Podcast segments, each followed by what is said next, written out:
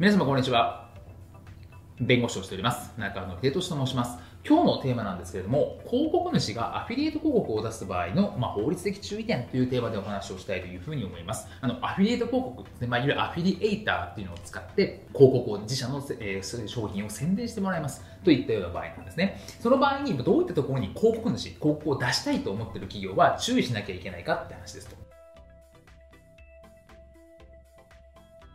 広告なんですけれども、その広告について、まあ、広告主もですね、例えばこの広告、えー、文言をえ拡散してくださいとかいう場合があるんですけど、当然広告主が用意する文言とか文章については、まあ、ざっとですね、挙げただけでもこういったものですね、まあやっぱよくあるのは景品表示法。これは全ての業種につながるもので、当然ですけど、持ったせい、持った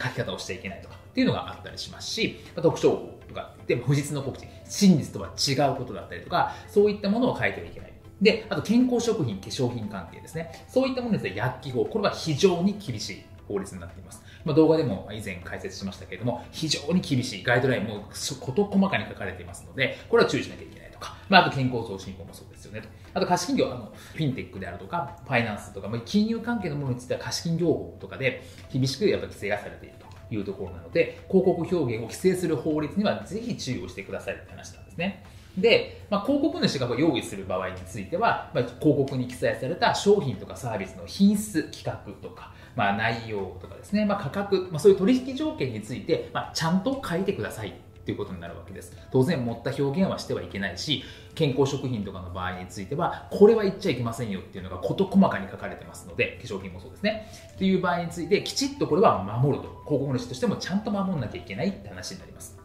で、まあ、アフィリエイト広告の場合は、アフィリエイターが自らですね、広告をする。自らの記事を書いたりとか、感想を書いたりとかする場合もありますよねと。で、その場合なんですけど、やっぱアフィリエイターが書いた。で、広告主は知らない場合もあると思うんですね。じゃあ、それを知らない、あ勝手にアフィリエーターがやったことだというふうに言えるかというと、そうではやっぱりなくて、そのアフィリエーターが書いた部分についても、法律に抵触してますって話になると、広告主もやっぱり責任を負う場合がありますと。いうところなので、まあ、これはきちっと広告主も精査するってことが必要かなというふうに思います。まあ、広告主がアフィリエーターによる表示部分、アフィリエーターが書いた部分についても法律上の責任を負う場合がありますし、適切に対処しない、もしそれが発覚してしまった場合に、ちゃんと削除依頼するとか、削除しないって話になると、消費者庁から行政処分とか、行政からの行政処分みたいな話にもなってしまうかもしれないので、アフリエイターがやったことはうち知りませんよってことは通用しないんだよってことは、広告主も押さえておく必要があるかなというふうに思います。